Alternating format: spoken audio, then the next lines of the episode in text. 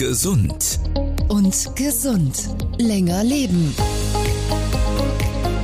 Der Podcast für Langlebigkeits- und Zukunftsmedizin. Mit Dr. Dr. Dominik Duscher Und Dr. Gerd Würz. Hallo, ich bin Dr. Gerd Wirz, Neurophysiologe, Medizinmoderator und Digital Health Experte. Und mein Spezialgebiet ist die Zukunftsmedizin. Hallo zusammen, mein Name ist Dr. Dr. Dominik Duscher. Ich bin Facharzt für plastische und ästhetische Chirurgie und lehre angewandte regenerative Medizin an der Uni Tübingen. Als Pionier in einem Spezialgebiet, das uns früher oder später alle angeht, Langlebigkeitsmedizin. Gemeinsam sind Sie das Team Gesund. und gesund. Für ein besseres und längeres Leben. Besser leben und länger leben. Das ist in jeder Folge unsere Mission. Und wir wollen Ihr Fenster öffnen für die medizinische Zukunft und Ihre Fragen beantworten. Denn dass wir länger leben, das ist statistische Gewissheit. Und wie wir es tun, das haben wir selber in der Hand. Innovationen in der Medizin und der neueste Stand der Forschung stehen im Mittelpunkt dieser Reihe. Wir wollen Sie neugierig machen auf das, was bereits medizinisch möglich ist und was noch möglich wird.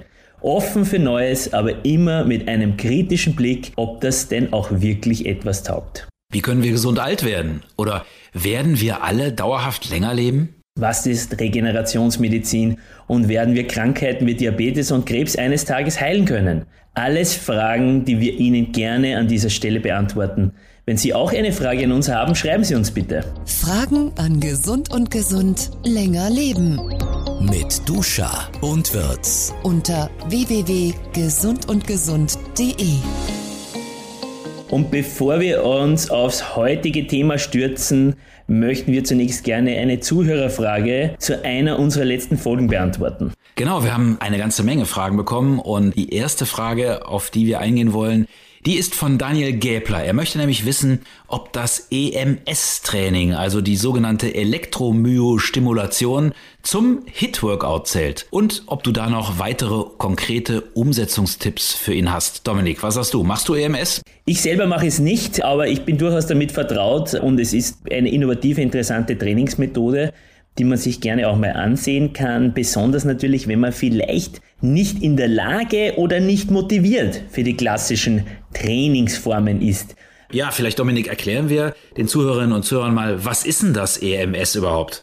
Ich weiß, dass man immer nass gemacht wird dabei. Ja, kleiner Vorspann sozusagen. Man zieht einen richtig coolen Space-artigen Anzug an, also wirklich ein spektakuläres Trainingsgerät, würde ich sagen. Und dann muss man eben hier Bewegungen ausführen, Übungen ausführen, typischerweise ohne Belastung, das heißt ohne Gewichte oder irgendwelche anderen Therabänder oder so etwas. Also die Übungen sind relativ simpel gehalten und die Muskulatur wird eben zusätzlich zu den willentlichen Bewegungen, also parallel mit Strom stimuliert. Und das Ganzkörper-Elektrostimulationstraining ist eben jetzt möglich durch eben technologische Fortschritte an diesen tollen Anzügen. Früher hat man das nur regional machen können, also nur fürs Bein, nur für den Arm etc. Jetzt kann man es am ganzen Körper synchronisiert durchführen. Und es ist ganz klar natürlich dem Krafttraining zuzuordnen. Das heißt, hier geht es um Muskelbelastung.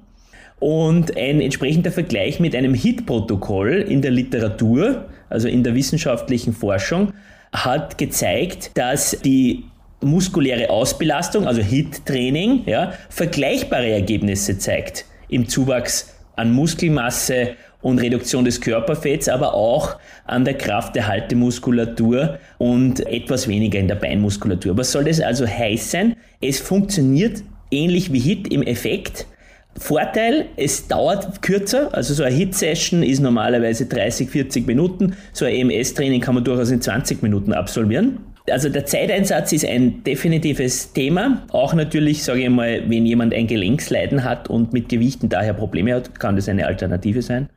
Und ansonsten muss man sagen, ja, was ist dran vielleicht diskutabel? Manche diskutieren darüber, ob es irgendwie Probleme an den Muskeln gibt, irgendwie so, ja, wenn man den Strom nicht so stark auftritt und eine gute Betreuung hier hat, dann ist das normalerweise nicht gefährlich. Also das kann man durchaus mal probieren. Was man nicht so gut trainiert, kann man sich vielleicht eh vorstellen, sind so Dinge wie Koordination und so. Das heißt, hier geht es wirklich um direktes Muskeltraining und Muskelaufbau. Aber kein Training für zu Hause, muss man schon ins Studio gehen, ne? oder gibt es die inzwischen auch für zu Hause, diese EMS-Trainingsgeräte? Es gibt tatsächlich auch Home-Workout-Editionen, sind relativ teuer natürlich, kann man sich vorstellen, aber auch nicht nur der Preis. Ich muss ehrlich gesagt sagen, wenn es hier um solche Dinge wie das Austarieren von solchen Stromeinstellungen geht, wäre es schon ratsam, dass man das in der Übersicht eines zertifizierten Trainers macht, also von einer Heim- Trainingseinheit bin ich nicht so überzeugt, muss ich sagen.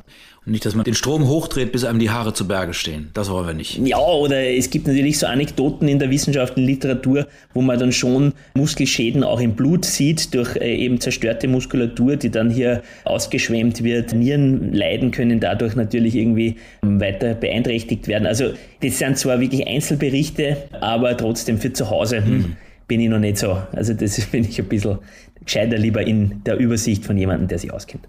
Ich hoffe, lieber Daniel Gebler, wir haben Ihre Frage ausreichend beantwortet. Wenn nicht, schreiben Sie uns einfach nochmal und stellen Sie Ihre zusätzliche Frage. Ich habe noch eine zweite für dich. Die ist gerade heute reingekommen und ich finde, die passt natürlich auf keinen so gut wie auf dich. Und zwar hat die gar nichts mit Sport zu tun, sondern eine andere, die hat was mit Nahrungsergänzungsmitteln zu tun. Eine äh, Leserin und eine Hörerin schreibt uns, sie bekam vor zwei Jahren einen Mund- und Rachentumor entfernt und ist seitdem in der Nachsorge. Und dann hat sie David Sinclair gelesen, den du ja auch oft und häufig zitierst, einen der Urväter der Longevity-Medizin, glaube ich. Und da hat sie gelesen, dass es eventuell kritisch sein könnte, Nahrungsergänzungsmittel einzunehmen, welche die Zellen erneuern. Also sprich, NAD+, NMN, Resveratrol, Metformin, denn da könnten auch gegebenenfalls Krebszellen erneuert werden. Und deswegen hat sie ein bisschen Sorge, solche Medikamente einzunehmen. Was sagst du dazu?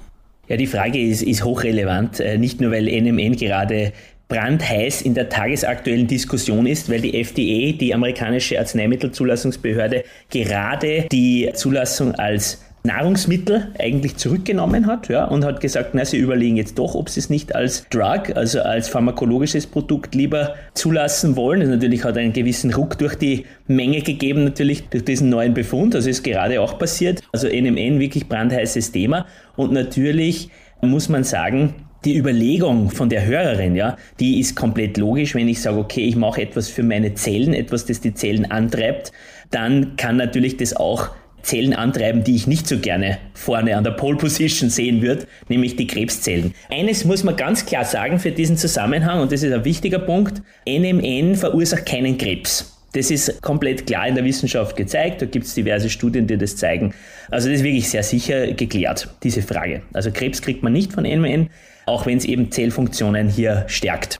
Dass natürlich NMN vielleicht sogar Krebsrisiko reduziert, ist etwas, das noch aktiv diskutiert wird, weil logischerweise hilft NMN ja beim Bewahren des Genoms. Also hier werden Mutationen und Funktionsverluste auf DNA-Ebene hintangehalten und daher natürlich auch in weiterer Folge diese Entartung in die Krebszellen. Weiters auch kann man sehen in Studien, dass es sogar Krebstherapien wie gewisse Immuntherapien für Krebse verbessert. Das heißt, wenn wir es nochmal zusammenfassen, wissenschaftlich sehen wir, es gibt definitiv ein Nein für den Krebs, dass es das verursacht. Manchmal kann man sogar eben von einer Verbesserung mancher experimenteller Therapien ausgehen. Und es ist eben daher ein gewisser Potenzial der Risikoreduktion. Jetzt kommen wir aber wieder zurück. Wenn wir jetzt schon Krebs haben oder gehabt haben, ja, rezent, also nicht so lange her, dann ist es natürlich trotzdem etwas, was heiß diskutiert wird. Und es gibt auch Studien, die zeigen, dass Krebse in zum Beispiel speziellen Modellmäusen durch NMN angeheizt werden. Also hier wird immer noch heiß hin und her gezerrt, aber auch das andere, was ich gesagt habe, ist wahr und da gibt es auch viele Studien dazu. Also lange Rede, kurzer Sinn, wenn man sich NMN als vorbeugende Substanz zuführt, dann deuten eigentlich alle Hinweise darauf hin, dass man damit Krebs hintanhalten kann, Risiko senken kann und vielleicht sogar eben therapeutische Interventionen verbessern kann. Wenn man schon Krebs hat, oder gehabt hat vor kurzem, dann ist es natürlich eine sehr individuelle Entscheidung, ob man so einen zellantreibenden Stoff zu sich nimmt. Es ist hier wirklich im Einzelfall abzuwägen, denn hier ist die Literatur widersprüchlich. Also das heißt, du würdest der Hörerin empfehlen, auf jeden Fall mit einem Spezialisten mal zu sprechen, bevor sie eigenständig so ein Nahrungsergänzungsmittel nimmt. Absolut, genau das ist meine Empfehlung. Gut, ich hoffe, damit ist diese Frage auch beantwortet. Wir finden das super, wenn Sie, liebe Hörerinnen und Hörer, so viele Fragen stellen, denn das zeigt, dass Sie unseren Podcast spannend finden und dass Sie an unseren Themen interessiert sind. Und jetzt gehen wir auch ganz schnell zu unserem heutigen Thema. Schade, dass wir so weit voneinander entfernt sind, Dominik. Ich würde nämlich gerne sehen, ob du schon ein bisschen verschwitzt bist. Warst du heute schon mal im Fitnessstudio? Ich war tatsächlich noch nicht im Fitnessstudio. Ich war halt schon stolz, dass ich hier in Wien dem Weihnachtsmarkt entgangen bin, den ich nämlich hier gesehen habe am Weg von meiner Wohnung zum Büro. Also das war halt sozusagen meine sportliche Aktivität, nämlich keinen Glühwein zu trinken bisher. okay, dann kommt jetzt die passende Frage für unsere heutige Folge. Die Frage. Sport ist nicht gleich Sport, zumindest nicht, wenn es um das perfekte Bewegungsprogramm für ein langes Leben geht. Und an dieser Stelle fragen wir uns auch, reicht ein bisschen Bewegung? Und was verstehen wir eigentlich unter Bewegung? Und was verstehen wir wirklich unter Sport? Da bin ich auf die Definition von Dominik gespannt. Die Vision. Für mich ist ganz klar Bewegung etwas, das uns nicht zur Erschöpfung führt was natürlich trotzdem wichtig ist, eben Stichwort Koordination und so weiter. Auch damit reduzieren wir unser Risiko, einmal gebrechlich zu werden. Aber klar, Sport ist etwas, das uns wirklich hier auch kreislaufmäßig fordert und uns ganz landläufig gesagt aus der Puste bringt. Welche Unterschiede es nach der Intensität der körperlichen Aktivitäten gibt und welche Aktivität vor altersbedingten Krankheiten schützt, das erklären wir Ihnen jetzt. Die Fakten keine Folge ohne Faktenfarb und selbstverständlich gilt das auch für heute. Und die Fakten für heute lauten erstens, regelmäßiger Sport kann das biologische Alter senken. Zweitens, zwischen dem 40. und 80. Lebensjahr verlieren wir mehr als die Hälfte unserer Muskelmasse. Drittens, gezieltes Krafttraining stoppt den Muskelabbau im Alter. Soweit die Fakten. Doch bevor wir richtig einsteigen ins Thema, eine Information unseres Partners, der dafür sorgt, dass Sie diesen Podcast gratis hören können. Gesund und gesund. Werbung. Athletic Greens ist der perfekte Partner für ein gesundes und aktives Leben. Ich möchte Ihnen heute gerne AG1 vorstellen. Das ist fundamentale Ernährung einfach gemacht. Ein Drink pro Tag bietet Ihnen eine ausgewogene Mischung aus 75 verschiedenen Inhaltsstoffen wie Vitaminen, Mineralstoffen, Botanicals und lebenden Kulturen, die nach neuesten wissenschaftlichen Erkenntnissen zusammengestellt sind. Namhafte Wissenschaftler wie der weltbekannte Langlebigkeitsforscher Andrew Huberman arbeiten an der Zusammensetzung mit. AG1 ist mein täglicher Nährstoffkick vor dem Frühstück und gibt mir Kraft von innen für den bevorstehenden Tag. Heute sprechen wir im Podcast über ideale Zeiten der Nahrungsaufnahme und viele AG1-Kunden berichten, dass ihnen der Drink hilft, zum Beispiel beim Intervallfasten ihre Ergebnisse zu verbessern. Sie können AG1 in jede beliebige Periode des Fastenfensters einbauen, die ihren individuellen Vorlieben entspricht. AG1 passt perfekt in unser aktuelles digitales Zeitalter, denn es ist ein agiles Nahrungsergänzungsmittel. Die Zusammensetzung wird, wenn es neue, gesicherte wissenschaftliche Erkenntnisse gibt, an den neuesten Stand der Forschung angepasst. Also probieren Sie Athletic Greens mit AG1 doch einmal aus, denn exklusiv für Gesund und Gesund Hörerinnen und Hörer haben wir ein ganz besonderes Angebot. Bei der ersten Bestellung bekommen Sie einen kostenlosen Jahresvorrat an Vitamin D3 und Vitamin K2 und fünf praktische Travel Packs, damit Ihnen AG1 auch auf Reisen und unterwegs immer zur Verfügung steht. Und dazu erhalten Sie eine Willkommensbox inklusive Aufbewahrungsdose und Shaker. Bestellen können Sie das exklusive Gesund und Gesund Angebot unter www.athleticgreens.com slash gesund und gesund und alle Informationen finden Sie natürlich auch in unseren Shownotes. Lieber Dominik, wenn wir über Sport reden, ich habe immer so drei Begriffe im Sport im Kopf. Ne? Das eine ist Kraft, das zweite ist Ausdauer und das dritte ist Beweglichkeit. Was ist denn das Wichtigste? Also das ist meiner Meinung nach in der Zusammenschau wichtig. Ich denke von der anderen Seite, von der Endstrecke der Gebrechlichkeit ausgehend, das ist ja das, was wir vermeiden wollen. Wir wollen nicht gebrechlich sein im Alter und da brauchen wir alle drei Dinge. Wir müssen beweglich bleiben, wir brauchen Kraft, wir brauchen Ausdauer. Was den Leuten am wenigsten bewusst ist, ist meiner Meinung nach die Kraft. Und daher möchte ich, wenn ich auswählen muss, die Kraft nennen, weil es einfach am wenigsten im Bewusstsein der Menschen ist, glaube ich. Mhm. Ich hatte mal einen Fitnesstrainer, der war auch eigentlich sehr auf Kraft und dem habe ich dann gesagt, sag mal, wie oft soll ich eigentlich joggen gehen? Hat er gesagt, ah, Jogging, das ist sowas für Mindfulness, aber es bringt dich eigentlich jetzt nicht so richtig weiter. Was ist deine Meinung dazu? Also meine Meinung dazu ist, dass Joggen, wenn es gelenkschonend absolviert wird, durchaus einen Platz haben kann. Also Dominik, das heißt, du bist da ähnlich wie mein Fitnesstrainer der Meinung, Ausdauer kann man machen, aber man sollte das Schwergewicht auf Krafttraining legen. Was würdest du denn empfehlen bei Krafttraining? Also das Krafttraining nimmt ab 40 wirklich einen extrem relevanten Anteil im gesamten Sport ein, einfach um den Muskelschwund hier hintanzuhalten etc. Und das Beste, was wir tun können, um uns hier zu stärken im wahrsten Sinn des Wortes, ist das HIT-Training, High Intensity Interval Training. Und da geht es wirklich um die Ausbelastung unserer Muskulatur durch wenige Wiederholungen. Wichtig ist hier den Fokus auf die sogenannten Fast Twitch oder auch die weißen Muskelfasern zu legen. Das sind die Muskelfasern, die eben für unsere Hauruck-Aktionen zuständig sind, also wenn wir was Schweres heben, drücken etc. Ja. Weil die sind es nämlich, die man eigentlich nur durch HIT-Training stimulieren kann. Was heißt für dich wenige Wiederholungen? Über wie viele Wiederholungen reden wir dann? Also das heißt, ich hab, leg mir ein Gewicht auf ne? und dann wie oft muss ich das stemmen, deiner Meinung nach? Drei bis fünf Mal sollten reichen, um den Muskel komplett zur Ausbelastung zu führen. So heißt, man kann nicht mehr. Das heißt aber, ich muss mir ja relativ schwere Gewichte auflegen, die ich nur drei bis fünf Mal heben kann. Ganz genau. Wie ist das mit dem Verletzungsrisiko aus deiner Sicht? Habe ich da ein ja. Risiko, dass ich mir schnell was an den Muskeln hole? Also idealerweise ist das Gelenk hier sozusagen das Nadelöhr. Der Muskel wird das aushalten, was das Gelenk schafft. Also lieber ans Gelenk rantasten von der Belastbarkeit her und der Muskel wird mitziehen. Also das ist natürlich idealerweise so ein Trainingsprogramm auch unter Aufsicht, ja. Das ist schon richtig, aber die Muskeln schaffen das, was die Gelenke vorgeben. Wie oft sollte ich so ein Training machen und wie lange sollte das so dauern? Der HIT-Training typischerweise ist ca. 30 bis 40 Minuten eine Session und ein bis zweimal die Woche wäre ein gutes Pensum. Ausdauer, wie gesagt, wie du gesagt hast, zusätzlich macht absolut Sinn. Cardio ist immer gut, aber in meiner Praxis, ich sehe es auch immer, eigentlich jeder, der kommt, macht irgendein Ausdauer- oder Cardioprogramm. Ganz, ganz wenige machen wirklich gutes, echtes Hit-Krafttraining und wir müssen unsere weißen Muskelfasern auch schützen vor dem Abbau, dem sie sonst zum Opfer fallen. Wir gucken ja immer, wenn wir äh, glauben, ein Mensch ist durchtrainiert, als erstes, wenn wir über Muskeln reden, auf den Bizeps. Welche Muskeln würdest du denn idealerweise trainieren? Ist der Bizeps der richtige Muskel? Brauchen wir den so häufig eigentlich? Bizeps ist ein wichtiger Muskel im Oberarmbereich. Klar ist es, wir müssen alle Extremitäten trainieren. Also natürlich ja. hilft uns nichts, hier nur die Arme zu trainieren, natürlich auch die Beine. Auch natürlich die Rumpfmuskulatur spielt eine Rolle, keine Frage. Aber wie gesagt, das Wichtige ist, dass wir wirklich unsere Muskeln herausfordern und viele Leute haben vor dem Angst, vor dem, dass sie die Muskeln herausfordern. Da muss ein bisschen ein Umdenken her, da müssen wir schon uns was trauen.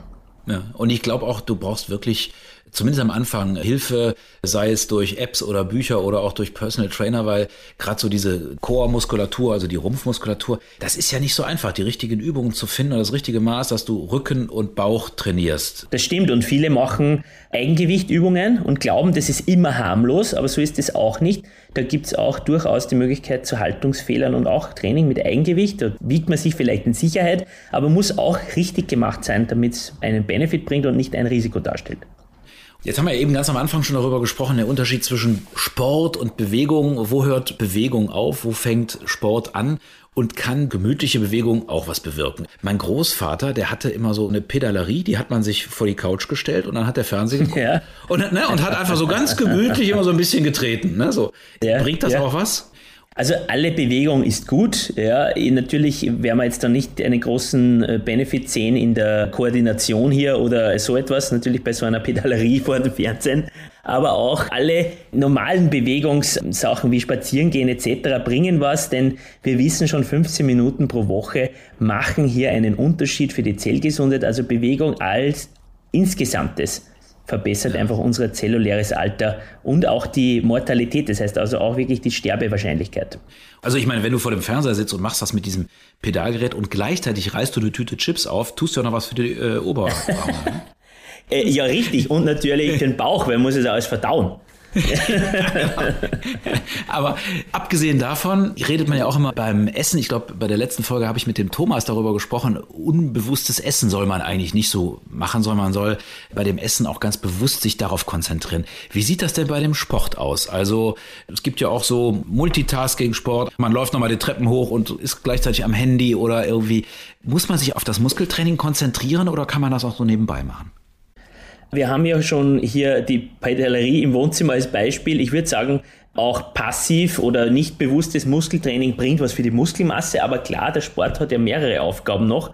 Das ist ja auch eine kognitive Komponente dabei. Das heißt, mit Sport trainieren wir auch ja unseren Geist mit und das wird uns natürlich nicht gelingen, wenn wir nicht bei der Sache sind. Die Sportarten, die du eben angegeben hast, auch das HIT-Training, ist ja ein Training, wo man also so ein sehr genaues Tracking macht, also ein Kontrollieren. Ne? Du kannst ja genau sagen, ah, heute habe ich fünfmal, weiß ich nicht, 50 Kilo geschafft und morgen mache ich dann viermal 60 Kilo. Was ist denn mit dem Sport, den man gar nicht so genau tracken kann? Also der macht ja häufig auch viel Spaß. Du weißt ja, ich spiele wahnsinnig gerne Tennis oder Golf und da kann ich ja nicht so genau messen, ne? welche Muskeln habe ich jetzt gerade bei einem harten Tennismatch trainiert. Zählt ja, das als ja. Sport oder würdest du sagen, nee, du musst trotzdem noch diese zwei Hit-Einheiten pro Woche machen?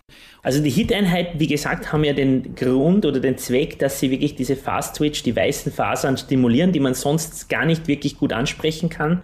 Das heißt, die haben irgendwo trotzdem einen Platz, aber ich kann dir gratulieren, Gerd. Mit deinem Tennis bist du ganz vorne dabei, weil es gibt aktuelle Studien, die zeigen, dass Tennis tatsächlich der beste Sport für die Langlebigkeit ist. Also anders gesagt, Tennisspieler leben am längsten. Äh, es sind nicht die Golfer oder die Schwimmer, wie manche vielleicht denken, aber ich persönlich bin zwar ein wahnsinnig schlechter Golfer, wahnsinnig schlecht, aber extrem passioniert und motiviert. Und da muss ich ehrlich gesagt sagen, bei der Diskussion, ist Golf ein Sport, sage ich auch immer, klar, das ist für mich auch Sport, weil das kann man bis ins hohe Alter ausführen. Wenn man sich ein bisschen beeilt bei den 18 Löchern, ist es auch ein Ausdauertraining dabei. Ja? Und mhm. die Rumpfmuskulatur wird hier auch ein bisschen beansprucht. Und ich denke, es ist ein Sport, den man das ganze Jahr theoretisch ausführen kann. Und ja, wie ich gesagt habe, geht ins hohe Alter, auch das. Also an die Golfer da draußen, lasst euch keinen Blödsinn einreden, auch Golf ist Sport.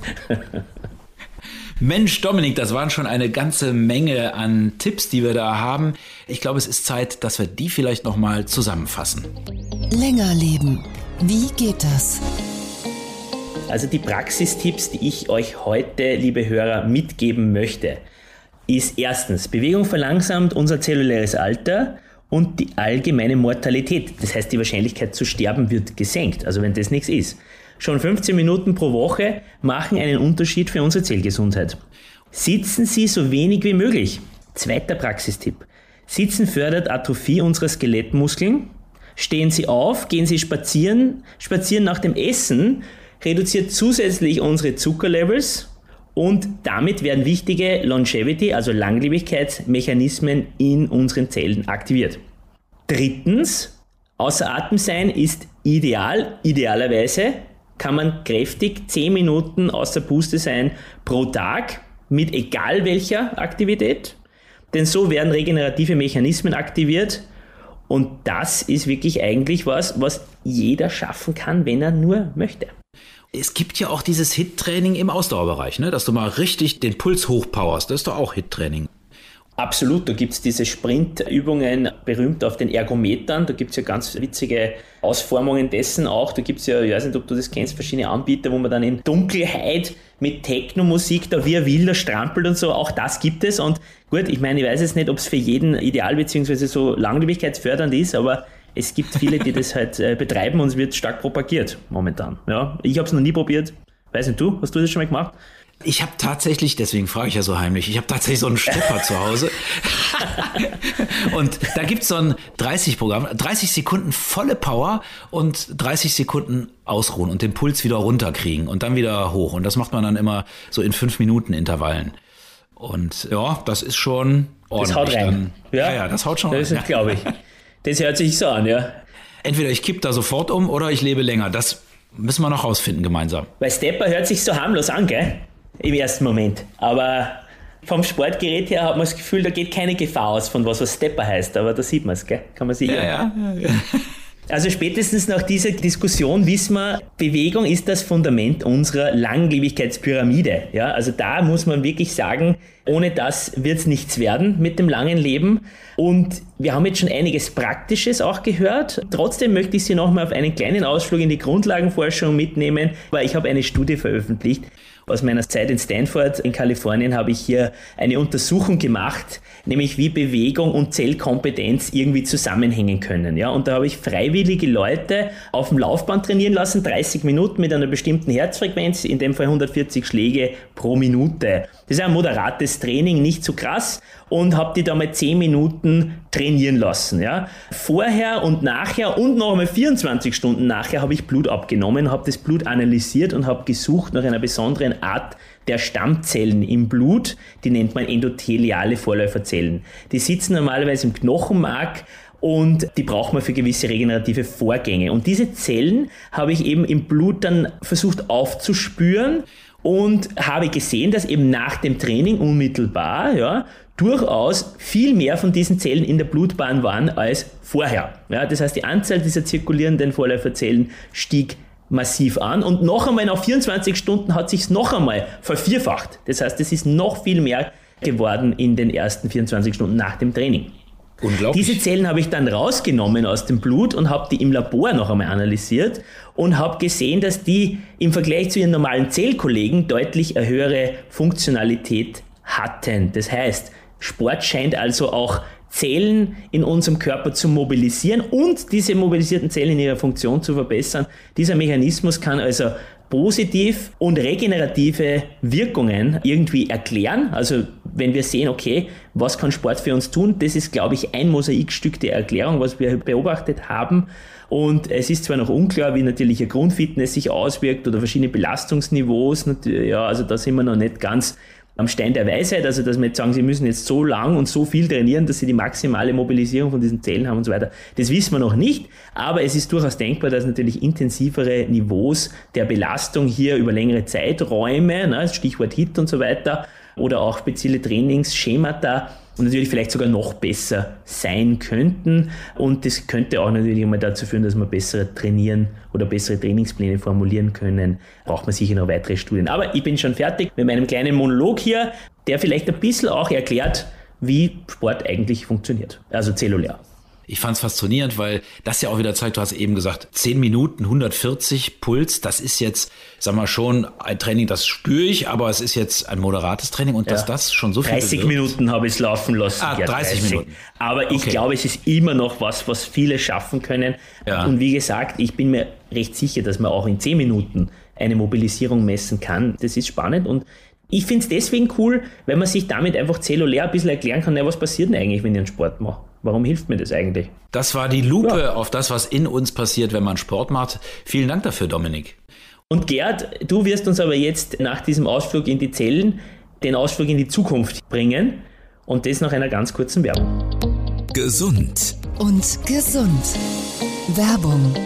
Ich habe mich schon immer gefragt, warum manche mit 50 noch Marathon laufen und andere anfangen gebrechlicher zu werden und vielleicht sogar die ersten chronischen Krankheiten sammeln. Heute verstehe ich wieso. Denn neben dem chronologischen Alter als reine Zeitangabe haben sie auch ein biologisches Alter, das angibt, wie schnell oder wie langsam man bisher gealtert ist. Aber was können wir tun, um unseren biologischen Alterungsprozess aufzuhalten? Auf meiner Suche bin ich auf Molecular gestoßen, den führenden Anbieter für Longevity-Nahrungsergänzungsmittel in Deutschland. Molecular macht innovative Moleküle, die bei ihren Langlebigkeitspfaden ansetzen, für die Allgemeinheit verfügbar direkt aus der Zellforschung sozusagen. Und in Rücksprache mit dem Team konnte ich für sie ein ganz spezielles Angebot organisieren.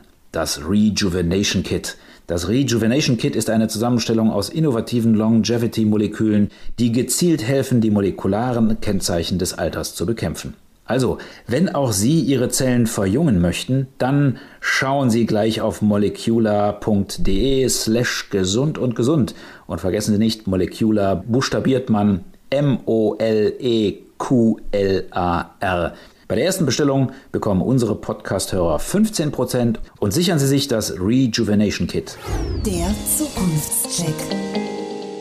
Es ist wieder Zeit für Checker, Gerd, denn du bist der Mann für die digitalen Innovationen rund um unsere Themen. Was ist dein Check der Woche, Gerd? Ja, was soll ich sagen? Also wenn du so viel über Sport redest, habe ich mich natürlich mit Fitness-Apps beschäftigt und Fitness-Apps sind wirklich auch so ein bisschen was wie meine Leidenschaft geworden. Seit Corona-Zeiten und ich nicht mehr ins Fitnessstudio gehen konnte, habe ich mir wirklich eine ganze Reihe von Apps angeguckt und trainiere auch heute noch nach verschiedenen Fitness-Apps und die Auswahl ist echt unglaublich. Wenn man mich jetzt fragen würde, hm, welches ist denn die beste, könnte ich das gar nicht sagen. Man muss mal für sich überlegen, was für ein Typ ist man.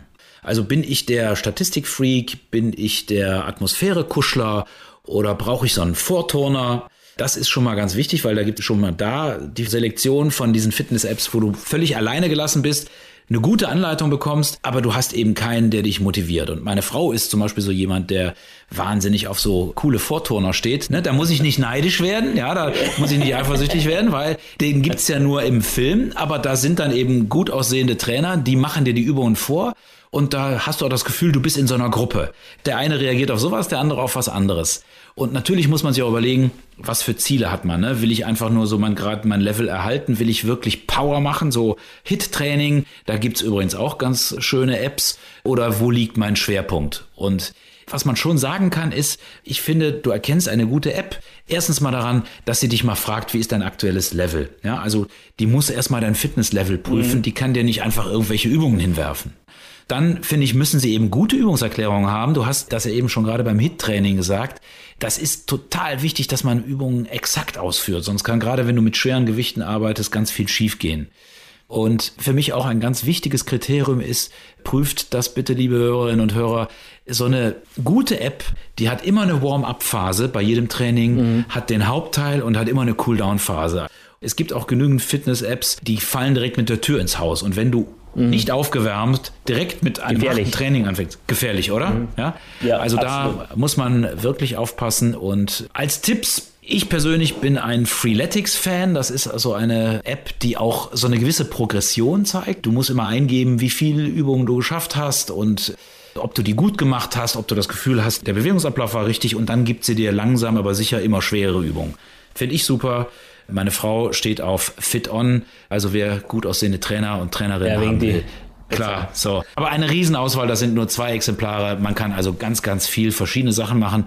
Und ich glaube, das ist eben aus meiner Sicht niedrigschwelliges Training. Weißt du, früher musste ich immer sagen, okay, mhm. Sporttasche packen, ins Fitnessstudio fahren. Jetzt ist ja. das einfach so, hey, ich habe gerade noch eine halbe Stunde, ich ziehe mir nur meine Sporthose an und mach das Programm an und schon geht's los. Das ja. kommt ja eben auch drauf an, was du für ein Typ bist. Absolut. Und ich sage mal, den heutigen Lebensumständen ist es sehr gerecht und ich glaube, dass diese unglaublichen Erfolge, die diese Apps haben, das zeigt es auch, dass die Leute sowas suchen und ich bin froh als Arzt, äh, dass es sowas gibt, weil klar, da wird sehr viel Gesundheit hier geschaffen durch solche Anwendungen. Das Debriefing. Dominik, wir haben ganz viel gesprochen heute und wir hatten ein wirklich inhaltsdichtes Programm. Was ist denn die zentrale Erkenntnis, die du unseren Hörerinnen und Hörern heute mitgeben möchtest? Ja, heute war es wieder wirklich gehaltvoll. Ja, ich hoffe im positivsten Sinne. Und die zentrale Erkenntnis von heute für mich ist zweierlei. Eins, Krafttraining nicht unterschätzen, ganz wichtig, besonders im leicht gehobenen Alter, ganz wichtiger Punkt. Und das zweite, wenn ich es noch dazu schummeln darf, 10 Minuten pro Tag außer Booste, das sollte unser Ziel sein. Das sind klare Anweisungen, ich glaube, an die man sich auch sehr leicht halten kann. Sie haben es heute gehört, liebe Hörerinnen und Hörer. Wenn Sie Fragen haben, dann beantworten wir die natürlich sehr, sehr gerne in unserem Podcast. Also, wenn auch Sie eine Frage haben, dann schreiben Sie uns. Fragen an Gesund und Gesund länger leben. Mit Duscha und Wirtz. Unter www.gesundundgesund.de. Und beim nächsten Mal sprechen wir vielleicht schon über Ihre Frage. Das war gesund und gesund. Länger leben mit Duscher und Wirtz. Bleiben Sie doppelt gesund und schalten Sie beim nächsten Mal wieder ein. Wir freuen uns auf Sie. Das war gesund und gesund länger leben mit Dr. Dr. Dominik Duscher und Dr. Gerd Würz. Der Podcast für Langlebigkeits- und Zukunftsmedizin. Weitere Informationen im Internet unter gesundundgesund.de.